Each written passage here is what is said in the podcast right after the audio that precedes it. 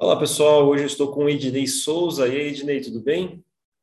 Tudo jóia, Renato? grande abraço aí que está nos ouvindo. É isso aí, muito obrigado, cara, pelo seu tempo, é, por estar aqui com a gente, tá? Compartilhando um pouquinho do teu conhecimento, tá? Que nós sabemos que não é pouco. Beleza.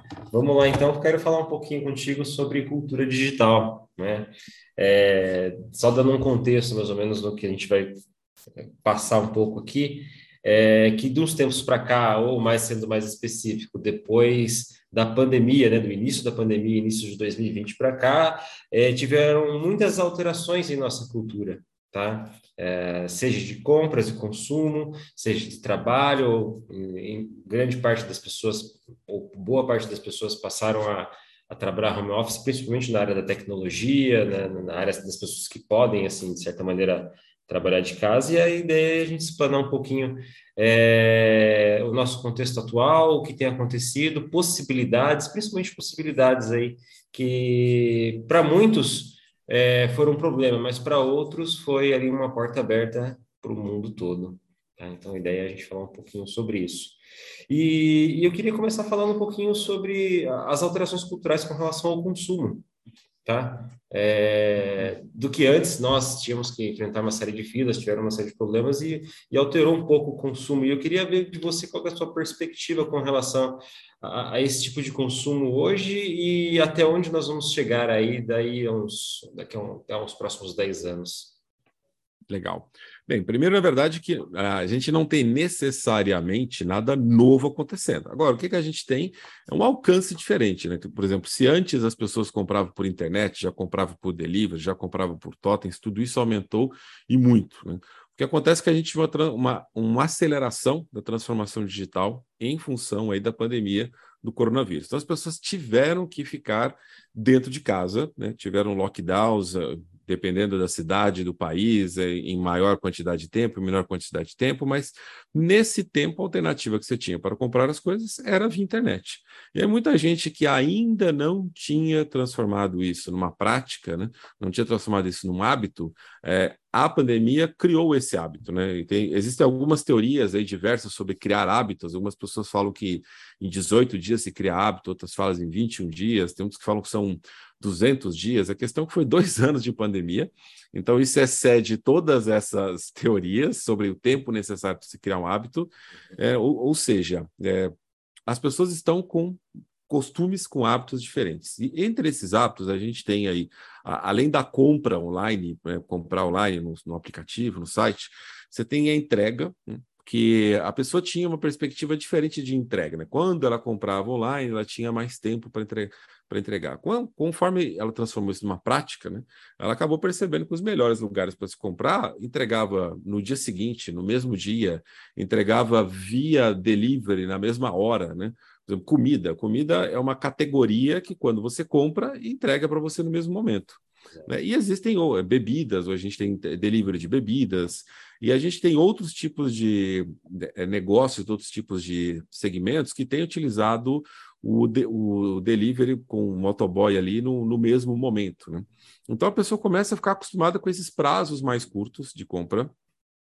E, a, e, a, e, se antes tinha aquela coisa de ir na loja física, porque tem a comodidade de eu ver, de eu experimentar, já levar, ela percebe, olha, é, ver e experimentar ainda é um valor que a loja física me oferece. Mas aquela coisa de levar na hora, não necessariamente, porque às vezes a, quando eu vou ter agenda para ir até a loja, né, às vezes, se eu comprar imediatamente na hora que eu percebi a necessidade, por delivery ou um sistema de logística que tem mesmo dia, dia é, D mais um, vai fazer com que eu tenha aquele produto antes do que o tempo disponível. Né? Se eu organizar minha agenda, eu só vou conseguir daqui a três dias. Bom, se eu pedir pela internet, eu tenho amanhã, eu tenho no mesmo dia. Né? Ou seja, trouxe uma é, trouxe uma comodidade, né? fez com que essa comodidade se tornasse popular entre diferentes níveis de consumidores, mesmo quem não estava acostumado a comprar online. Uhum. E uma outra coisa que tem a ver com a, a, a, pandemia teve a questão seguinte: quem teve que vender online não estava acostumado a vender antes, né?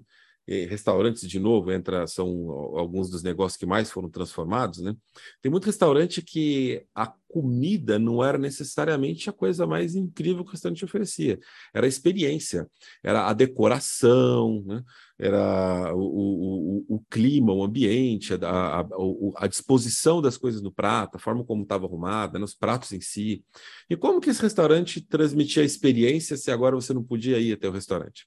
Então, esse pessoal começou a inventar novas embalagens, né? na embalagem mandar outras coisas. Então, ah, veio o kit para você fazer o drink na sua casa em vez de vir o drink pronto, né? Porque vir o drink pronto no copo de plástico com um durex tampando não é a experiência mais agradável, mais bonita do mundo que você vai querer fotografar, né? Agora se manda ali um saquinho, uma caixinha com um monte de uma garrafinha com um monte de coisinhas para você montar o seu drink. Às vezes a pessoa até filma aquilo e posta nas redes sociais dela. Né? Então, um, um, prato mais bonito, uma, uma embalagem mais bonita, né? Então, é, isso, isso criou, é, fez com que é, esses restaurantes e outros tipos de negócio criassem novas formas de entregar aquilo para o consumidor. Né? E, e, fez com que, e fez com que a, a compra delivery passasse a ter outros significados. Por exemplo, eu posso, um restaurante que oferece uma experiência dessas, né? Eu não posso, eu não preciso comprar necessariamente só para o meu consumo. Posso dar de presente para alguém uma experiência. Porque aquele delivery da comida se tornou tão sofisticado que ele passa a ser visto como uma experiência, uma opção de presente. Né? E cria uma nova oportunidade de negócio, cria um, um novo hábito. Outra coisa que a pandemia trouxe é a questão do distanciamento, né? Ah, lava, lava, passa álcool gel, etc. E aí muita loja, é, pagamento por aproximação, é, se tornou o novo default, o novo padrão. Então, hoje em dia, todo mundo paga por aproximação. Começando a pagar por aproximação, as, as, as, as, fintechs, as lojas começaram a perceber que tinha outras oportunidades que é, vou pagar é, usando o NFC que vem do celular, pagar usando o sensor NFC que vem no smartwatch, né, no Apple Watch ou no, no outro relógio é, inteligente baseado em Android. Uhum. Então, isso é, começa, as pessoas começam a consumir de outra maneira, sem tirar a carteira do bolso, sem levar a carteira, né? Só levando Sim. o celular eu consigo pagar com aproximação com aquele celular. E aí isso, isso começa a abrir outras oportunidades, que é o quê? O ingresso estar no celular e você usar o seu celular, além de usar como cartão de crédito, usar como ingresso. Né? Então, por exemplo, né, na Disney, o cartão da, o cartão para você ter acesso, né, você pode salvar na wallet do celular e passar ali via NFC. Você não precisa Nossa. carregar um cartão físico. Né? Uhum. Então, é, algumas coisas se tornaram mais populares, outras menos populares, mas trouxe essa, essa questão de comodidade, de, de experiência, né? trouxe essas, é, fez com que essas dimensões que já existiam elas tornassem, é, alcançassem mais pessoas, se tornassem mais populares. E isso cria uma pressão nos negócios que não adotaram essas práticas. Né? Vamos pegar uma ótica. Você já foi no, oftalmologi foi no, no oftalmologista, mediu tudo ali, foi na ótica, escolheu óculos. Ah, quando ficar pronto, eu te aviso. Né? Aí a pessoa avisa. Ela fala, ah, então você pode mandar entregar o óculos aqui? Não, a gente não entrega óculos. Por que você não entrega um óculos? A gente está na mesma cidade. O óculos, não, você colocar dentro da embalagem, mandar o motoboy, não tem risco de entregar um óculos. Não, cara não vai. Né? Então, por que não? Então, as pessoas começam a, a achar natural essas coisas extrapolarem. Então, assim como o cartão para aproximação virou um monte de coisa sobre aproximação, o delivery ali é, direto por motoboy, entrega, passou a ser um, uma expectativa do consumidor. Né? Então, quando a gente pensa do ponto de vista de empresa, né, o que elas começam a ter que olhar agora com essas novas mudanças culturais é uhum. repensar é, o que, que o seu consumidor está demandando. Será que ele é um consumidor que ficou acostumado a comprar online? A minha experiência para comprar online é boa? Será que eu preciso revisar meu site? Ah, eu tenho um aplicativo que ela pode comprar online, né? Eu tenho, eu, eu faço delivery ali via motoboy, se a pessoa precisar, né? Eu aceito novas formas de pagamento. Tem o Pix que surgiu nesse meio tempo da pandemia também, que virou um uhum. novo padrão. Quer dizer, hoje em dia, se a pessoa não aceitar cartão por aproximação, não aceitar por Pix, as pessoas falam assim, pô, você não quer receber, né? Exato. como é que eu vou fazer isso? Então, e essa questão da aproximação, né? Teve o cartão, que foi um, um efeito da aproximação, teve os totens digitais, né? Que estão se tornando mais comuns agora, né? Em algumas lojas você vai da Riachuelo, já a pessoa já está passando a própria compra. Alguns mercados Sim. você já pode você mesmo passar a própria compra. McDonald's, outras fast foods, você pode ir ali no totem, fazer o pedido e depois só pegar o pedido, né? Eles aproveitam mesmo a estação ali que entrega para o para o motoboy, para os aplicativos de entrega de comida, e você pega ali também. Quer dizer, estou aproveitando o hábito consumidor e fiz uma evolução no negócio, e se você for bem, fez uma otimização de custo. Né? A partir do momento que o consumidor passa a própria compra no caixa, eu não preciso mais da figura do caixa. Né? Então, é está economizando também. Então, uhum. esses são alguns hábitos relacionados à compra que a gente teve, né? e principalmente em função da pandemia. Massa, Não, bem legal. É, uma coisa que me preocupa, até mesmo com o futuro, né? É de que é, nós estamos encaminhando para a era da facilidade. Tudo está se tornando cada vez mais fácil. Por exemplo, na área onde eu atuo, que é a área de TI, a gente tem tido um turnover muito grande de funcionários, que com dois cliques o cara sai de uma empresa vai para outra sentado da casa dele, tá? Então é uma comodidade muito grande. E cara, como é que vai ser, assim, sendo mais futurista, né? Como é que vai ser isso daqui a alguns anos, né? Sendo que, por exemplo, eu tenho sentado no meu sofá, eu consigo trabalhar, eu consigo assistir meu streaming, eu consigo pedir meu iFood, eu consigo fazer as minhas compras. Cara, a minha preocupação é que daqui a alguns anos a gente fique igual aqueles carinhas, aquele desenho do Wally, que o cara fica Sim. sentado só flutuando assim, gordinho. Para onde está indo, cara, ao seu ver, ao seu ponto de vista? É, na verdade, tudo isso que está acontecendo é para a pessoa ter mais comodidade para organizar a vida dela. Então, assim, é. alguns trabalhos têm que ser presenciais e vão continuar sendo presenciais. Agora, quando a gente fala de funções de escritório de uma forma geral, onde eu resolvo tudo através do computador, estou usando o sistema, né, as profissões de, de tecnologia, profissionais digitais de uma forma geral, eu faço tudo ali através do computador. É, eu tô, quando eu permito que a pessoa trabalhe é, em home office, eu estou economizando o tempo dela de deslocamento. O, o tempo dela aí é a palavra-chave, é tempo, né? uhum. porque não é o valor do deslocamento, né? é o tempo do deslocamento. Né? É, esse tempo a pessoa passa a ter disponível para fazer outras coisas da sua vida. Né? Então, ela passa, pode ter mais tempo para estudar, ela pode ter mais tempo para estar tá com a família, ela pode ter mais tempo para passear, para consumir entretenimento aí, é, vídeo, streaming, áudio, etc., né, podcast, música, etc. Então, a, para a pessoa é claramente mais cômodo né, tá fazendo home office. Agora, é, a partir do momento que eu posso fazer tudo de, de, de casa, né, se eu estou economizando todas essas idas e vindas, eu ganhei uma nova massa de tempo que eu posso decidir como utilizar. Então, a gente precisa de uma conscientização, né? Da, da, da, da, população de que se você ficar dentro de casa, só você vai ser de fato ali como o desenho do óleo, todo mundo ficar gordinho e não consegue nem andar.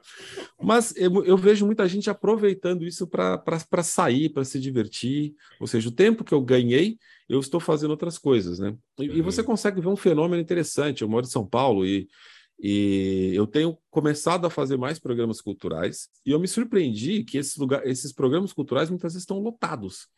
É, outro dia eu queria ir no Farol Santander, não, não, não fui ainda, nasci e cresci em São Paulo, nunca fui no Farol Santander e ele existe ali desde antes de Santander. Uhum. É, não tinha ingresso para o mesmo dia. Eu fui direto lá, achando, cara, programa cultural, imagina, né?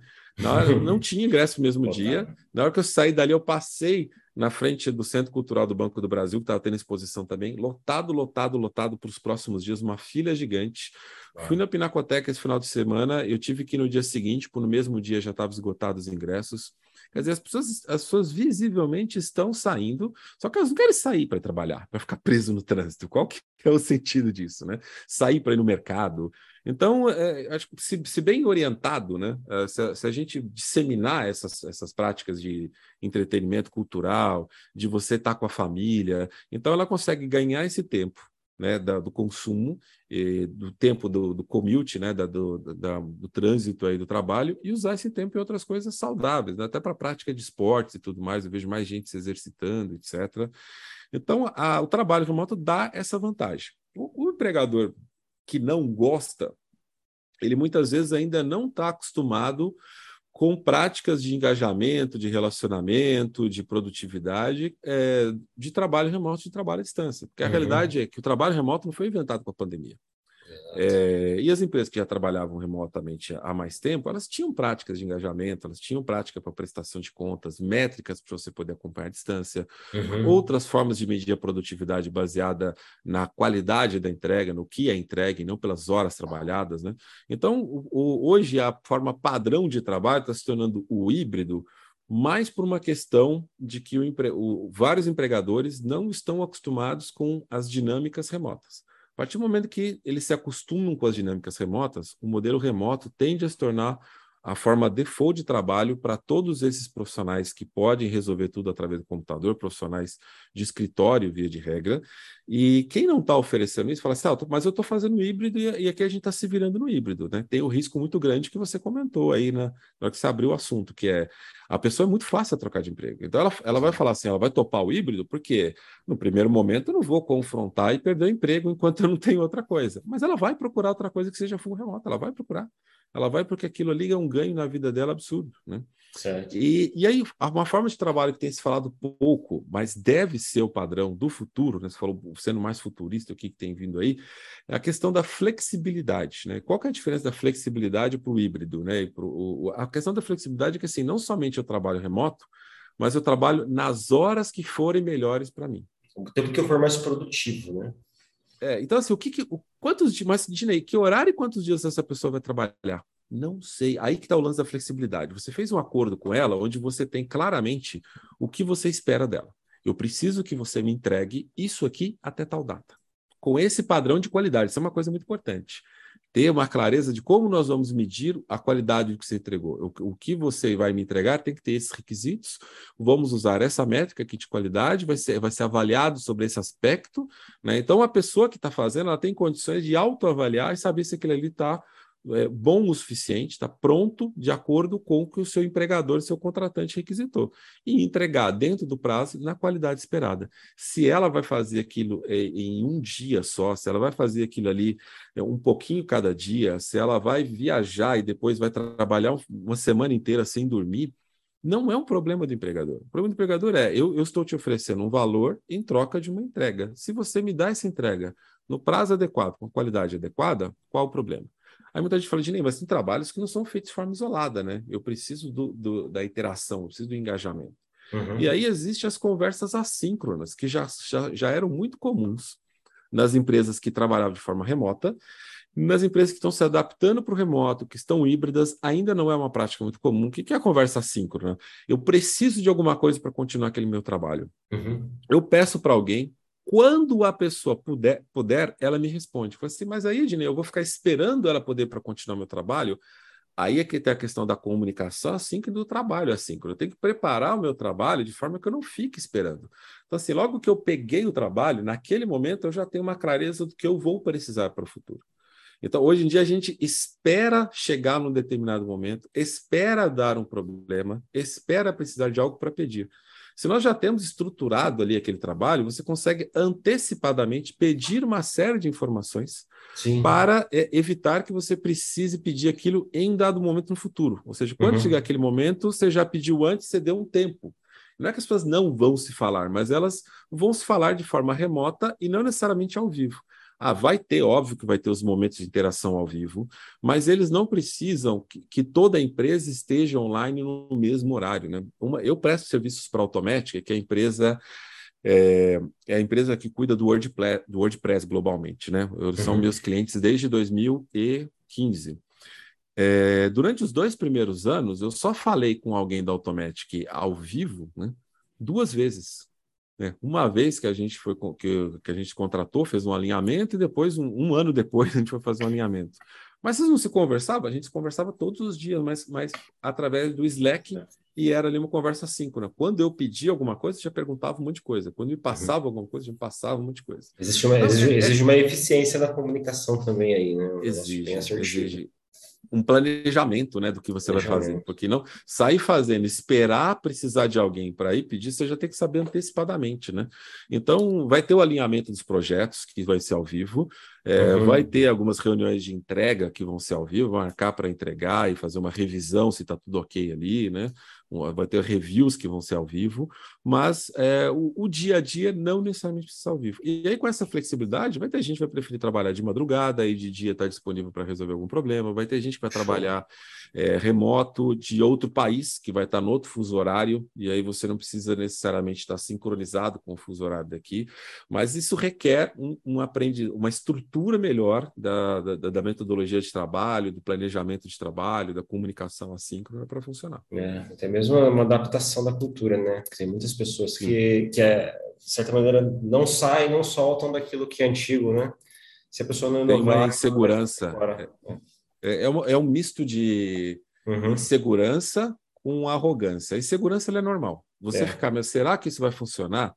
É normal isso, ter a uhum. segurança. Uhum. E, e aí o que minha sugestão é, vai implantando essas práticas aos poucos. Sim. Né? Então, primeiro, você continua com o híbrido, você vai uhum. largando mão das pessoas mais dias, né, até o híbrido chegar uma vez só por semana, vai começando a testar conversas assíncronas, né? Quando você sentir conversa assíncrona está funcionando, você passa para o full remoto, né? mas ainda com os horários definidos.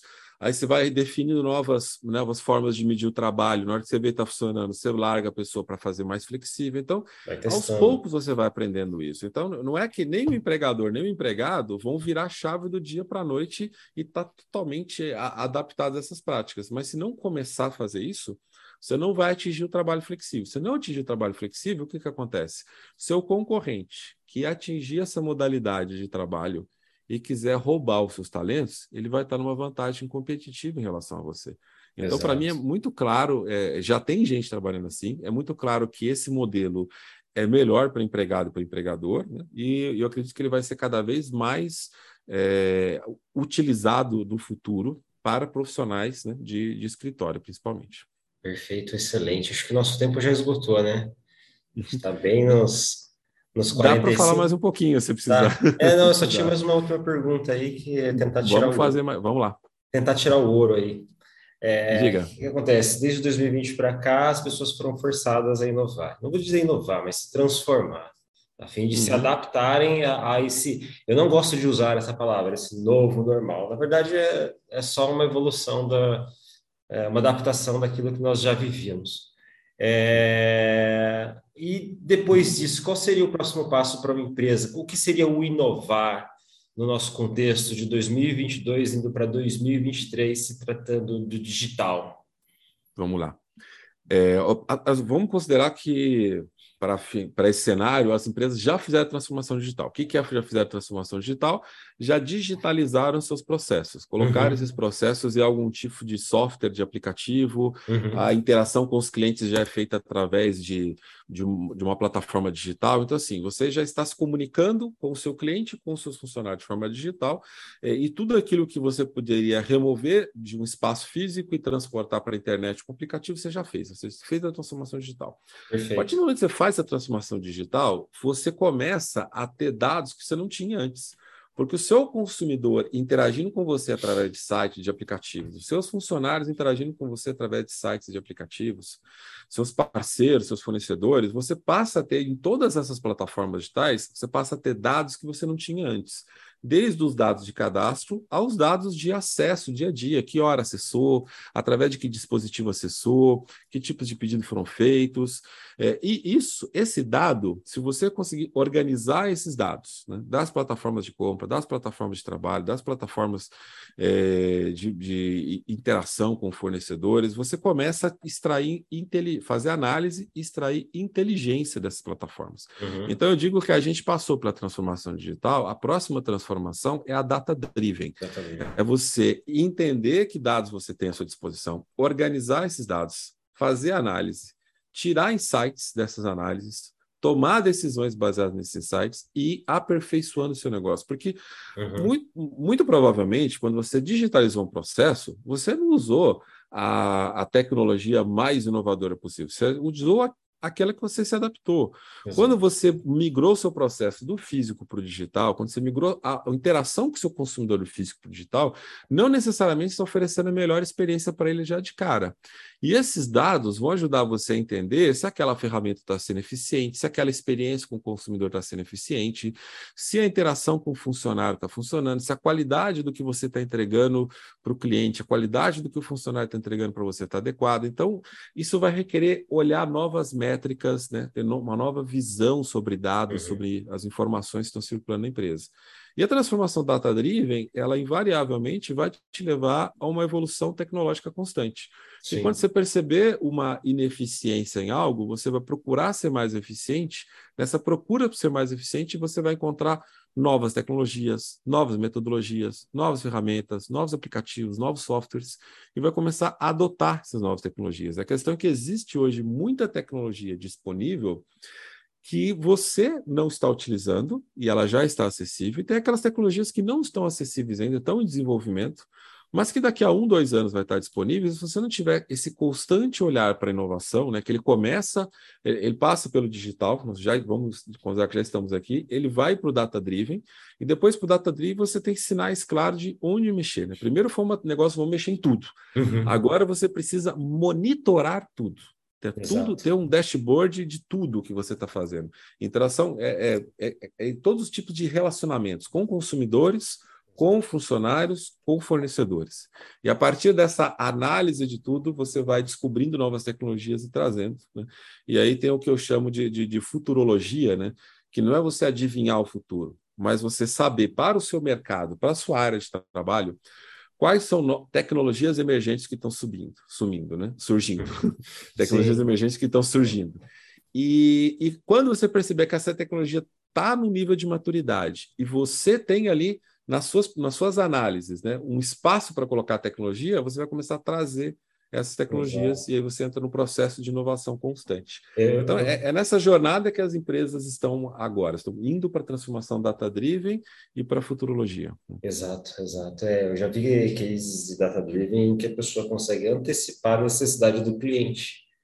Tá? Isso é extremamente benéfico. Você já chega com a solução, você antecipa o problema na frente do cliente, fala, olha, você vai ter esse problema aqui, para isso não vamos trabalhar nisso. Cara, o cliente apaixona, cara. Exatamente. É, exatamente. E, e, são dados extremamente assertivos, né? No que antes as pessoas é, tentavam colher informações de maneira inexata, né? Ah, joga lá no, uma pesquisa em algum lugar, ou tal. Não, não é segmentado, às vezes é, tem uma série de fatores aí que pode causar problemas, tá? Mas os uhum. dados não mentem, cara. Os dados que o cliente Exato. fornece, os dados que você consegue colher através das ações, eles não mentem. Perfeito, Ginei. Cara, eu tenho milhões de perguntas. Vamos marcar uma segunda. Mas, Marcamos, cara, claro. Muito obrigado pelo seu tempo, muito obrigado pela sua participação, cara. Agradeço demais. Obrigado, cara. Obrigado por, por esse espaço, pela entrevista. Um, um grande abraço para todo mundo que está nos vendo novamente. E me siga aí na, na, nas redes sociais. É só procurar por internet em qualquer lugar. A gente se conecta e vai conversando. Show de bola. Valeu. Obrigadão. Beleza.